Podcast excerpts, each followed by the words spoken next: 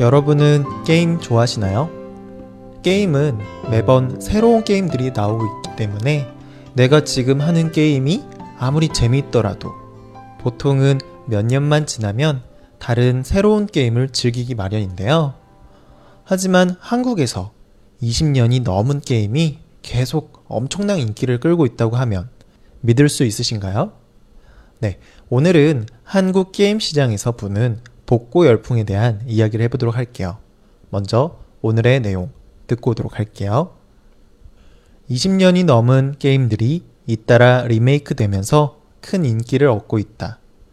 최근 출시된 게임들과 비교했을 때 매우 단조로워 일면에선 비판을 받고 있지만 이러한 방식이 오히려 과거의 추억을 떠올리게 해 인기를 얻고 있다. 포화 상태에 이른 게임 시장에 이러한 복고 게임의 열풍은 당분간 지속될 것으로 보여진다. 네. 한국 게임 시장에서 20년이 넘은 게임들이 리메이크 되면서 큰 인기를 끌고 있다라는 내용의 글이었습니다. 20년 전에 즐겼던 게임이라면 도대체 어떤 게임이지? 라는 생각이 드실지 모르겠는데요. 그 당시에도 인터넷은 됐었어요. 물론 지금처럼 빠른 속도는 아니었죠. 지금도 뭐 느리다고 생각하실지 모르겠지만 예전에 인터넷을 이용할 때에는 전화기 선을 이용해서 인터넷을 이용했었어요.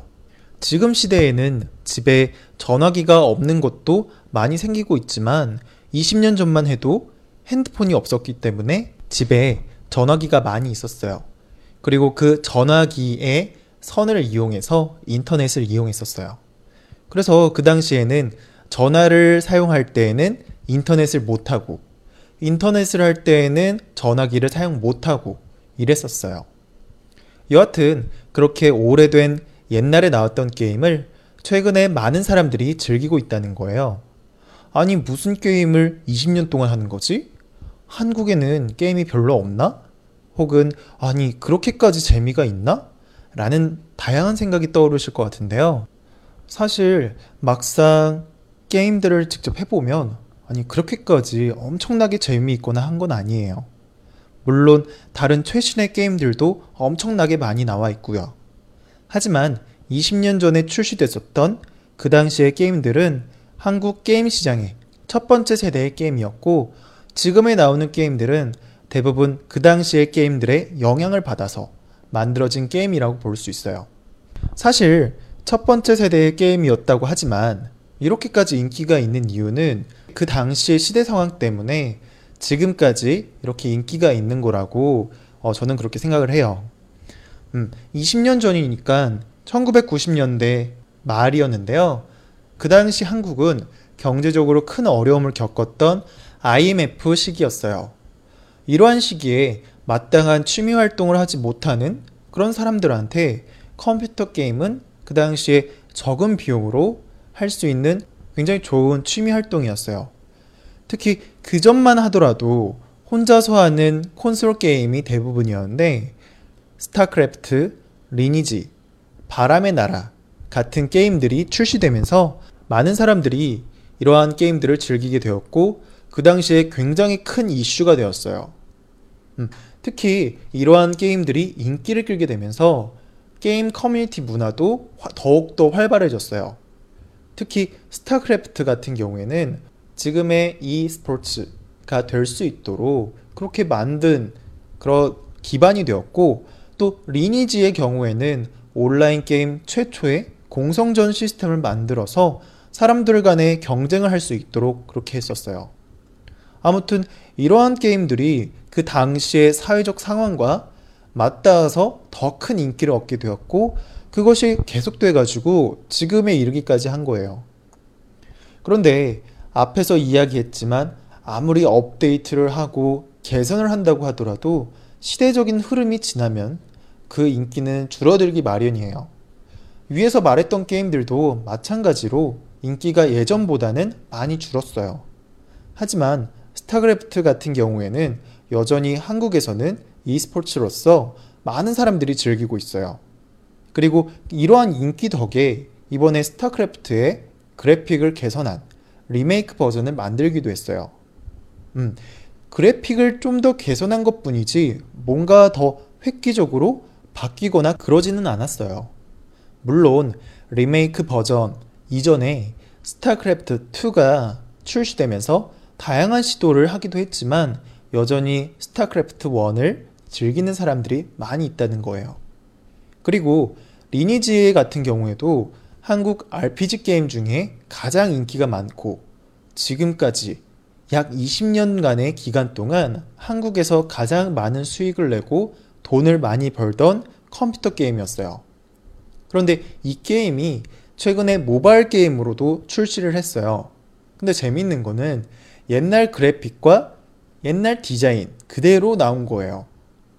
아니, 컴퓨터 게임 같은 경우에는 기존에 계속 그 게임을 즐기던 사람들이 있으니까, 음, 뭐 그럴 수 있다 라고 생각할 수 있겠지만, 핸드폰 게임으로 새롭게 개발된 게임이 20년 전의 게임과 똑같이 나오게 했다니. 그래서 이 리니지를 잘 모르는 젊은 친구 같은 경우에는 이 게임이 굉장히 인기 있고 사람들한테 이슈가 굉장히 많이 되니까 어, 궁금해서 이제 막 젊은 친구들이 이것을 막 설치하고 한번 해보려고 했는데 한 5분 10분도 안 돼가지고 아, 대부분 이 게임을 다 지워버리고 아 뭐 그래픽이 있다고야 뭐 그래픽이 뭐 이래 아 뭐 하나도 재미없는데 뭐 이런 게 왜 재밌냐고 하면서 젊은 친구들 위주로 굉장히 비난을 한 사람들이 굉장히 많았어요. 그래서 그런 친구들의 영향으로 평점도 상당히 좋지가 않았어요. 그런데도 불구하고 이 리니지 모바일 버전이 현재 한국 모바일 게임 역사상 가장 많은 수익을 내고 있는 게임이 돼버렸어요. 컴퓨터 게임에 이어서 모바일 게임까지 한국에서 가장 인기 많은 게임이 된 거죠. 이렇게 인기가 많아진 이유는 바로 예전에 20년 전에 리니지를 즐겼었던 사람들이 다시 이 게임을 하기 시작해서 이렇게 인기가 많아진 거예요.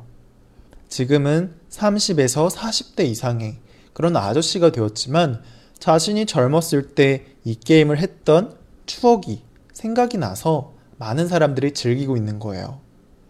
옛날 디자인이 오히려 이분들에게는 추억을 떠올리고 재미있게 즐길 수 있는 이유가 된 거죠. 특히 과거에 컴퓨터로 즐겼던 사람들이 지금은 이제 돈도 많이 벌고 그러다 보니까 경제력이 있기 때문에 게임을 하는 데 있어서 돈을 많이 쓰고 그렇게 즐기고 있다고 해요. 음. 네. 오늘 제가 가지고 온 내용은 오래된 게임이 여전히 사람들한테 인기가 있고 사랑받고 있다 라는 내용의 글이었어요. 네. 오늘 내용도 다시 한번 반복해서 듣고 와보도록 할게요.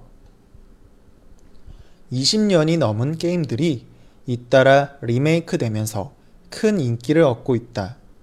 최근 출시된 게임들과 비교했을 때 매우 단조로워 일면에선 비판을 받고 있지만 이러한 방식이 오히려 과거의 추억을 떠올리게 해 인기를 얻고 있다. 포화 상태에 이른 게임 시장에 이러한 복고 게임의 열풍은 당분간 지속될 것으로 보여진다. 20년이 넘은 게임들이 잇따라 리메이크 되면서 큰 인기를 얻고 있다. 최근 출시된 게임들과 비교했을 때 매우 단조로워 일면에선 비판을 받고 있지만 이러한 방식이 오히려 과거의 추억을 떠올리게 해 인기를 얻고 있다. 포화 상태에 이른 게임 시장에 이러한 복고 게임의 열풍은 당분간 지속될 것으로 보여진다. 네.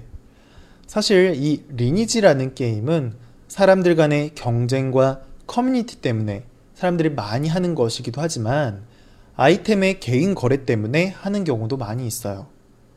이 게임에서 나오는 아이템이 어, 비싼 곳은 보통 현금으로 한국 돈으로 한 1억 원 정도까지 하는데요. 어, 이 때문에 게임을 게임으로서 즐기는 것이 아니라 돈을 벌기 위해서 수백 대의 컴퓨터를 이용해 가지고 게임 아이템을 구하기 위해 돈을 벌기 위해 이 게임을 하는 사람들도 굉장히 많이 있어요. 음, 이번에 나온 모바일 게임도 모바일 게임이지만 컴퓨터에서 할 수 있게 만들어서 역시 돈을 벌기 위해서 이 게임을 시작하는 사람들도 많이 있어요. 하지만 게임에서 아이템을 돈을 주고 구매하는 사람이 많다는 것은 그만큼 그 게임을 애정을 갖고 즐기려고 하는 사람들이 많다는 뜻이니까 어떻게 보면 정말 대단한 거죠. 네. 오늘 내용도 재밌게 잘 들으셨나요? 좀 이해가 안 되실 수도 있어요. 저도 사실 이 게임을 조금 해봤는데 좀 이해가 안 됐어요. 저도 사실. 이걸 왜 하지? 라는 생각이 저도 굉장히 많이 들었어요. 그런데 어, 한편으로는 음, 아, 왜 이 게임을 그렇게 사람들이 많이 하는지 그리고 하고 싶어 하는지 조금은 이해가 된다라는 생각도 들었는데요. 어, 물론 이게 게임하는 걸 살펴보면 아, 정말 내가 이걸 왜, 왜 이 게임을 하고 있지? 무슨 재미로 하는 거지? 라는 생각을 하고 있긴 하지만 경쟁하고 소통하는 그런 게 굉장히 많더라고요. 그래서 그런 부분에서 매력을 느껴서 하는 사람들도 충분히 있겠구나 라는 생각도 들더라고요. 네, 오늘은 여기까지 하도록 할게요. 오늘도 고생 많으셨습니다.